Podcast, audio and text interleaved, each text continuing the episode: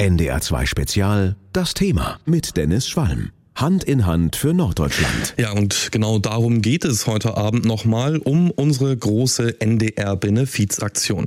Jedes Jahr, kurz vor Weihnachten, sammeln wir ja zusammen mit euch Spenden für wichtige soziale Projekte. Und in diesem Jahr geht es um die Lebenshilfe für Menschen mit Behinderungen. Und heute Abend wollen wir uns nochmal ein paar Projekte angucken, die da unterstützt werden. Und wir wollen mit Antje Hachenberg einen Blick ins Leben einer Familie werfen, bei der eins von drei Kindern eine Behinderung hat. Wie sehr ändert sich das Leben? Mit welchen Herausforderungen muss man klarkommen? Darüber hat Antje mit mir sehr offen gesprochen. Ich bin Dennis Schwalm. Schönen guten Abend. Und bevor wir gleich in das Gespräch mit Antje Hachenberg, die Mutter von zwei Söhnen ohne und einem Sohn mit Behinderung ist, reingehen, wollen wir einmal kurz über das Wort Behinderung sprechen. Denn ich habe das selbst gemerkt, als ich in der Vorbereitung war. Ständig habe ich von Einschränkung gesprochen oder Behinderung irgendwie weggenuschelt. Deshalb haben wir bei NDR zweimal unseren NDR-Gleichstellungsbeauftragten René Schaar gefragt ob, gefragt, ob er findet, dass man Behinderung sagen kann. Und René lebt selbst mit einer Behinderung. Ich finde, ja, man kann Menschen mit Behinderung sagen, und das finde nicht nur ich, sondern auch ganz viele meiner Freunde und Bekannte. Und das ist so der Tenor, den ich aus der Community der Menschen mit Behinderung wahrnehme. Warum? Weil da zwei Dinge drin stecken. Einerseits, ich bin behindert, ist ja auch was Identitätsstiftendes. Und andererseits, ich werde behindert, weil die Welt da draußen eben doch noch nicht so barrierefrei und so inklusiv ist, wie sie sein könnte. Und ins Restaurant zu gehen, oder ins Kino mit seinen Freunden Party zu machen oder zum Arzt zu kommen. Das sind keine besonderen Bedürfnisse. Das ist ein Menschenrecht und teilhaben zu können an der Gesellschaft ist super wichtig. Was brauchen wir dafür? Dass die Gesellschaft uns Menschen mit Behinderung unterstützt, denn wir können an unserer Behinderung ja gar nichts ändern und das ist auch gar kein so böses Wort. Und Antje Hachenberg, Mama von einem Jungen, der, wenn man es jetzt mal sehr umgangssprachlich sagt, das Katzenschrei-Syndrom hat, die hat mir gesagt, sie nimmt ganz bewusst diese Bezeichnung, obwohl die von vielen auch als diskriminierend empfunden wird. Ich benutze den gerne auch so ein bisschen provokativ, weil dann Leute sagen, hä, habe ich noch nie gehört, was ist das? Aber eben mit Katzenschrei tatsächlich was verbinden können. Denn das ist eben ein Merkmal dieser Behinderung, jedenfalls in Babyjahren. Und darüber habe ich auch mit Antje noch ganz ausführlich gesprochen. NDR 2 Spezial, das Thema. Hand in Hand für Norddeutschland. Ihr Jüngster ist inzwischen 18 Jahre, hat das sogenannte Katzenschrei-Syndrom, wie Antje es selbst auch nennt. Und ich wollte von ihr wissen, wie sie davon nach der Geburt ihres Kindes erfahren hat. Das erste eigentlich, was ich bemerkt habe, war das Schreien, das so katzenartig halt war.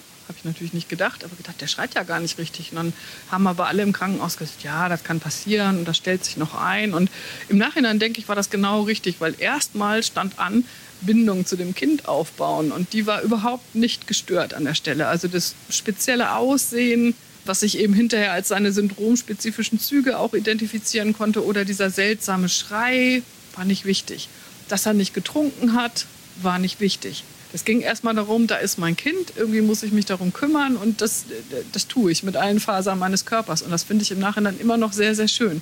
Und dann gab es eine intensive Untersuchung an einem Abend, weiß ich auch noch sehr genau, weiß ich auch noch, wo im Klinikum das stattgefunden hat, wo ich spontan zu gebeten wurde und habe dann während der Untersuchung gefragt, wieso machen wir das hier eigentlich? Ja, ähm, könnte sein, dass da irgendwas ist, wurde mir gesagt, aus dem Blauen heraus. Er hat ja eine Affenfurche. Das hat mit einer bestimmten Falte in der Hand zu tun, die wir so normalerweise nicht haben. Die kann mit einer Behinderung verbunden sein, muss aber nicht.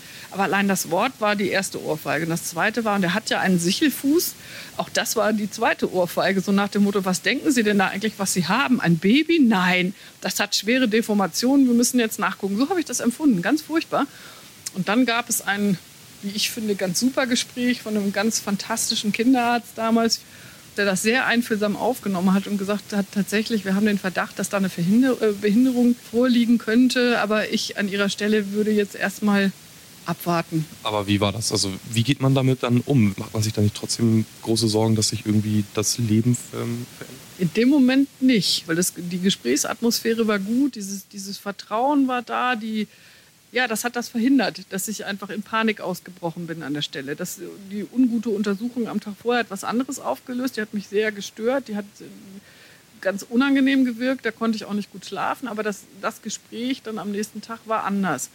Und dann dauerte das aber auch nicht lange. Man hat dann eben auch mir in dem Fall gesagt, wir haben eine Chromosomenanalyse veranlasst und ähm, gucken wir erstmal, was dabei rauskommt. Und rausgekommen ist eben, dass ihr jüngster Sohn tatsächlich eine schwere Behinderung hat.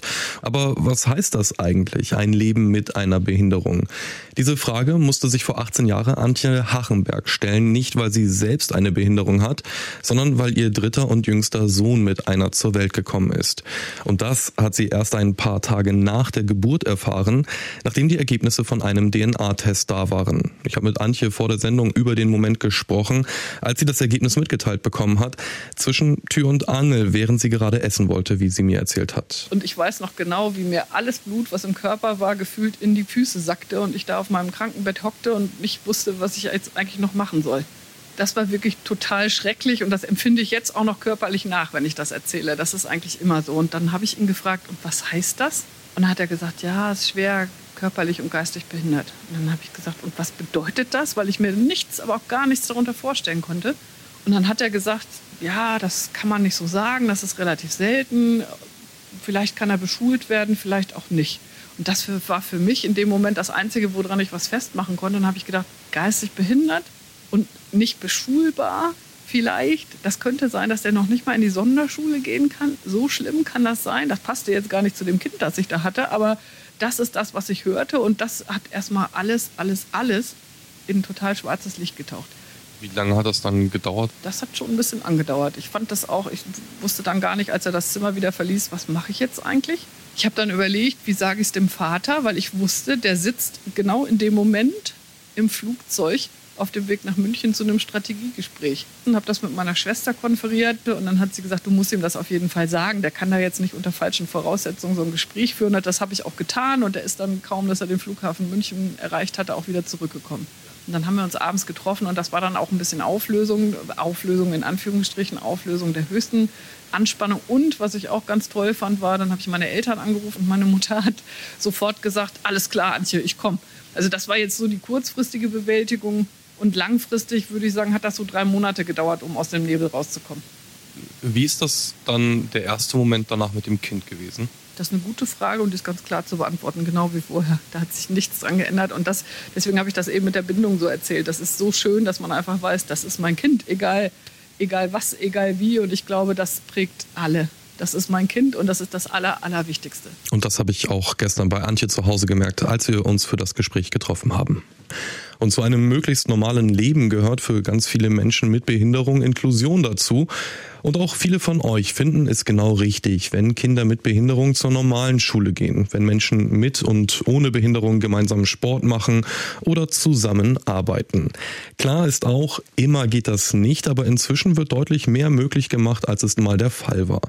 Die Kolleginnen und Kollegen von NDR Fragt haben dazu eure Meinungen abgefragt und Andreas Sorgenfrei hat die Zahlen für uns sortiert. Andreas, wie schätzt denn die NDR Frag Community den Stand der Inklusion in Deutschland so ein?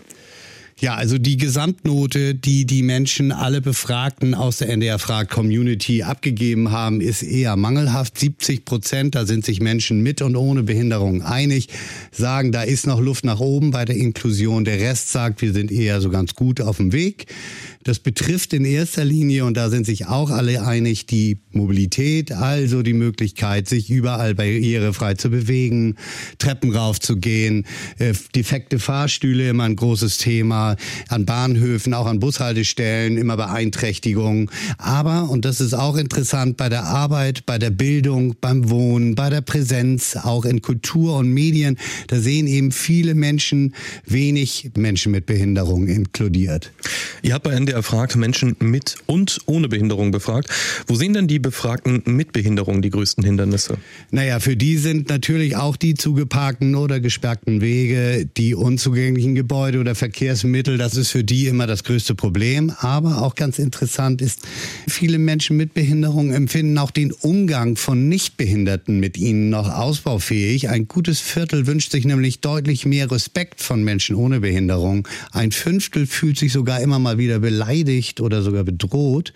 Und generell merken viele Befragte mit Behinderungen, den Nichtbehinderten nehmen oft auch ihre Unsicherheit an. Sie fühlen sich dann in ihren Fähigkeiten immer mal unterschätzt. Fast die Hälfte sagt, sie fühlen immer mal wieder so ein Gefühl von, das kann der gar nicht, das schafft er gar nicht. Und immer mal wieder wird auch Hilfe angeboten von Menschen ohne Behinderung, die gar nicht gebraucht wird eigentlich. Welche Wünsche gibt es denn bei den Befragten mit Behinderung? Ja, das ist natürlich in erster Linie möglichst viel Barrierefreiheit. Das heißt natürlich auch barrierefrei bei der Wahl von Arbeitsmöglichkeiten, bei Bildungsmöglichkeiten. Und da kommen wir auch ganz schnell zur Schule, weil ganz viele Leute sagen, ja, sie finden das richtig, dass Menschen, also Kinder mit und ohne Behinderung zusammen unterrichtet werden. Aber das Problem ist, dass es eben ganz oft keine ausreichenden und keine ausreichend ausgebildeten Betreuer gibt dafür. Und das behindert extrem das Fortkommen. Und das führt oft dazu, dass die, die dann mit Inklusion befasst sind, an die Grenzen kommen, dass die einfach sagen, das schaffen wir nicht mehr, das kriegen wir nicht hin, wir haben nicht genügend Leute, die uns dabei behilflich sind. Dann kommt so eine frustrierte Stimmung oft, auch in Schulen auch, auf in, auch in, an Arbeitsplätzen.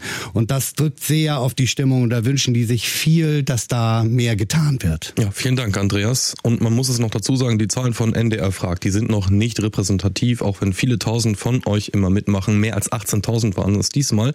Die Zahlen bieten aber trotzdem also einen guten Blick Blick darauf, wie die Menschen im Norden so ticken.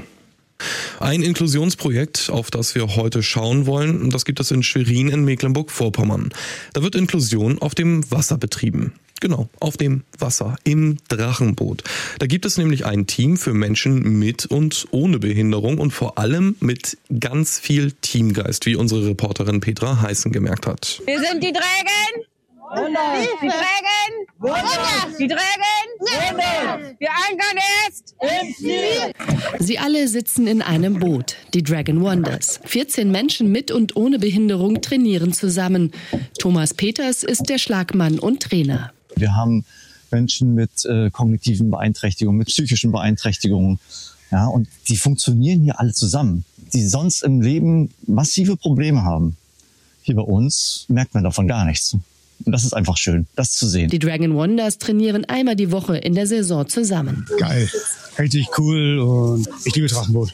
Das ist für mich auch eine Herausforderung. Das ist ein schöner Ausgleich, so nachmittags äh, nochmal unter Leute zu sein. Ich habe schon seit der Kinderzeit schon mal erlebt, Drachenboot. Deswegen mache ich auch hier auch mit, weil es macht riesen Spaß für mich. Jawohl, schön aufeinander achten, gleichmäßig. Ein Team fährt wie ein Mann oder eine Frau. Im vergangenen Jahr haben sie sich sogar im Wettkampf mit anderen Teams gemessen. Beim großen Drachenboot-Event auf dem Schweriner Pfaffenteich wurden sie Sieger der Herzen. Nun möchten die Dragon Wonders den nächsten Schritt angehen, sagt ihr Trainer. Unser Traum ist tatsächlich äh, wirklich mal gegen die andere integrative Teams wirklich mal zu fahren. Einfach nur, um zu zeigen, dass sowas auch funktioniert und sowas auch Spaß machen kann. Menschen mit verschiedensten Behinderungen, die da in so einem Boot sitzen und miteinander fahren, Spaß haben, sich aneinander messen, das ist einfach wirklich der Traum. Und für diesen Wettkampf braucht das inklusive Dragon Wonders Team noch eine vernünftige Trainingsausstattung. Und wir wollen heute ja auch ein bisschen gucken, wie lebt es sich eigentlich mit einer Behinderung oder damit, wenn ein Familienmitglied eine Behinderung hat, so wie zum Beispiel Gesal Tavonius aus Hamburg. Sie ist Mutter von zwei Kindern und blind. Jessica Liedke, NDR 2 aktuell, was heißt das denn eigentlich für ihren Alltag? Also Gesal, die kann tatsächlich gar nichts sehen. Das heißt, sie braucht Hilfe beim Einkaufen, beim Aufräumen, im Verkehr und so weiter. Sie hat Familie die ihr da unter die Arme greift, aber die können ja auch nicht immer. Also ohne die Unterstützung der Lebenshilfe geht's nicht, das sagt sie selbst. Wenn die Lebenshilfe nicht wäre, dann wüsste ich nicht, wie ich mir helfen sollte. Die Lebenshilfe hat mich sehr viel unterstützt, auch was Postvorlesen betrifft, also Briefe oder Behördengänge und die Erziehung der Kinder betrifft. Und inwiefern hilft dir denn die Lebenshilfe da? Das Angebot der Lebenshilfe heißt da begleitende Elternschaft. Gesal, die hat zwei Kids, neun und elf Jahre alt. Die können übrigens beide sehen, sind super pleatsch. Gesal selbst, die hat eine leichte Lernbehinderung. Auf jeden Fall kann sie vor allem wegen ihrer Blindheit natürlich nicht mit denen einfach so auf den Spielplatz unter Bolzen oder zum Schwimmen gehen zum Beispiel. Das heißt, die Lebenshilfe, die hat für die Familie Angebote, Vereine in der Nähe gesucht, sodass die Kids Fußball spielen können. Oder es kommt jemand vorbei, der mal einen kleinen Ausflug zum Spieli mit ihnen macht. Und die Lebenshilfe, die berät Gesal auch in Erziehungsfragen, wie sie ihre Kids nicht überfordert. Die beiden unterstützen ihre Mama ja total viel im Supermarkt beim über die Straße gehen und wie sie zum Beispiel dafür Quality Time mit den Kindern in ihren Alltag einbauen kann. Das bespricht sie dann mit den BetreuerInnen der Lebenshilfe. Und deswegen hofft sie auch auf ganz viele Spenden für den Verein. Damit wir auch die Chance haben, überhaupt am Leben teilzunehmen damit die Lebenshilfe uns helfen kann. Sagt Gesal Tavonius, eine blinde Mama aus Hamburg. Vielen Dank, Jessica, für diese Infos. Und es geht um Menschen wie Arvid aus Schleswig-Holstein, der einen Gendefekt hat und deshalb nur wenig reden kann und zum Beispiel Gefahren nicht gut einschätzen kann. Ich habe mich gestern mit seiner Mama getroffen, Antje Hachenberg, und Antje hat sehr offen erzählt, wie es mit zwei Jungs ohne und einem Sohn mit Behinderung ist zu leben. Und diese Offenheit hat ihr auch schon oft geholfen, hat sie mir gesagt gesagt? Das ist mir immer leicht gefallen. Immer, immer, immer. Und ich glaube, dass ich dadurch auch sehr, sehr viele unglaublich positive Begegnungen hatte, weil Menschen sich ähm, dadurch einfach auch aufgefordert gefühlt haben, Fragen zu stellen, die sie sich vielleicht anderweitig nicht getraut hätten, um so rauszufinden, wie ist das denn eigentlich mit so einem Kind zu leben? Ähnlich wie jetzt im Gespräch, so auch im, im echten Leben. Und ähm, immer wieder habe ich auch Rückmeldungen dafür bekommen, dass das unglaublich angenehm ist für andere, ne, diesen, diesen offensiven Umgang damit zu spüren. Ein gutes Beispiel war, dass wir segeln waren und wir da zweimal waren und wir konnten das alles einschätzen. Wir wussten, da kann er auch so ein bisschen freier rumlaufen, weil da keine LKWs durchs Dorf jagen. Aber es gab da einen Steg und das Wasser war tief. Also ganz ohne Gefahr war das da auch nicht. Dennoch war, und das ist jetzt der, der, der Punkt mit der Kommunikation, war die, die ganze Gemeinschaft, die da Urlaub machte, verteilt in dem Dorf und über die Segelschule zusammenkam die stand am Anfang dieser Urlaubswoche zusammen. Und dann habe ich gesagt, du können wir kurz Arvid vorstellen. Und dann hat die Segelschulleiterin gesagt, hier und zum Schluss möchten wir euch noch einen ganz besonderen Gast vorstellen. Antje, komm mal nach vorne, erklär mal. Und dann bin ich halt hingegangen und habe allen Leuten, und ich glaube, das waren an die 100, die da waren, eben gesammelt erzählen dürften, passt auf, wir sind hier, wir haben Arvid mit dabei, hier ist er. Der hat die und die Eigenschaften und ähm, wir möchten ihn gerne hier, soweit es geht, auch ein bisschen frei rumlaufen lassen. Wir haben immer die Oberaufsicht, wir haben immer die Verantwortung, aber wir freuen uns sehr, wenn ihr mithelft, wenn ihr ihn irgendwo seht, wo ihr denkt, da gehört er jetzt gerade nicht hin oder das ist gefährlich oder der rennt auf den Steg, dann greift einfach zu. Und im Übrigen, das gilt auch, wenn er irgendjemandem auf den Wecker geht oder so, ne, einfach bitte Bescheid sagen. Wenn ihr mitmacht, helft ihr uns, einen etwas schöneren Urlaub zu empfinden. Und das wünschen wir uns sehr. Und, das und wie, wie war da die Resonanz dann am Ende? Genial, absolut genial. Weil alle gesagt haben, das war toll, dass du das gesagt hast, weil so wussten wir, wir dürfen das und wir sollen das auch. Und das hat alle total befreit. Und da sind auch äh, irgendwelche Jungs gekommen, weiß ich auch noch, und haben mir irgendwann abends auf den Arm gehauen und gesagt, hör mal, kannst du den da mal wegnehmen, der nervt beim Tischfußball. Und auch das ist ein Ergebnis, was total toll ist, weil sich wehren dürfen dann an der anderen Stelle vor den nervigen Eigenschaften ist genauso wichtig. Wichtig ist an der Stelle, dass man in der Kommunikation ist und dass man sich traut, offen miteinander zu sein. NDR 2 Spezial, das Thema. Hand in Hand für Norddeutschland. Alle Infos zum Spendentag und natürlich auch zu all den Projekten der Lebenshilfe findet ihr bei uns im Netz auf ndr.de und auf ndr2.de und die Sendung natürlich auch zum Nachhören als Podcast. Ich bin Dennis Schwalm und ich wünsche euch allen schon mal gute Weihnachten.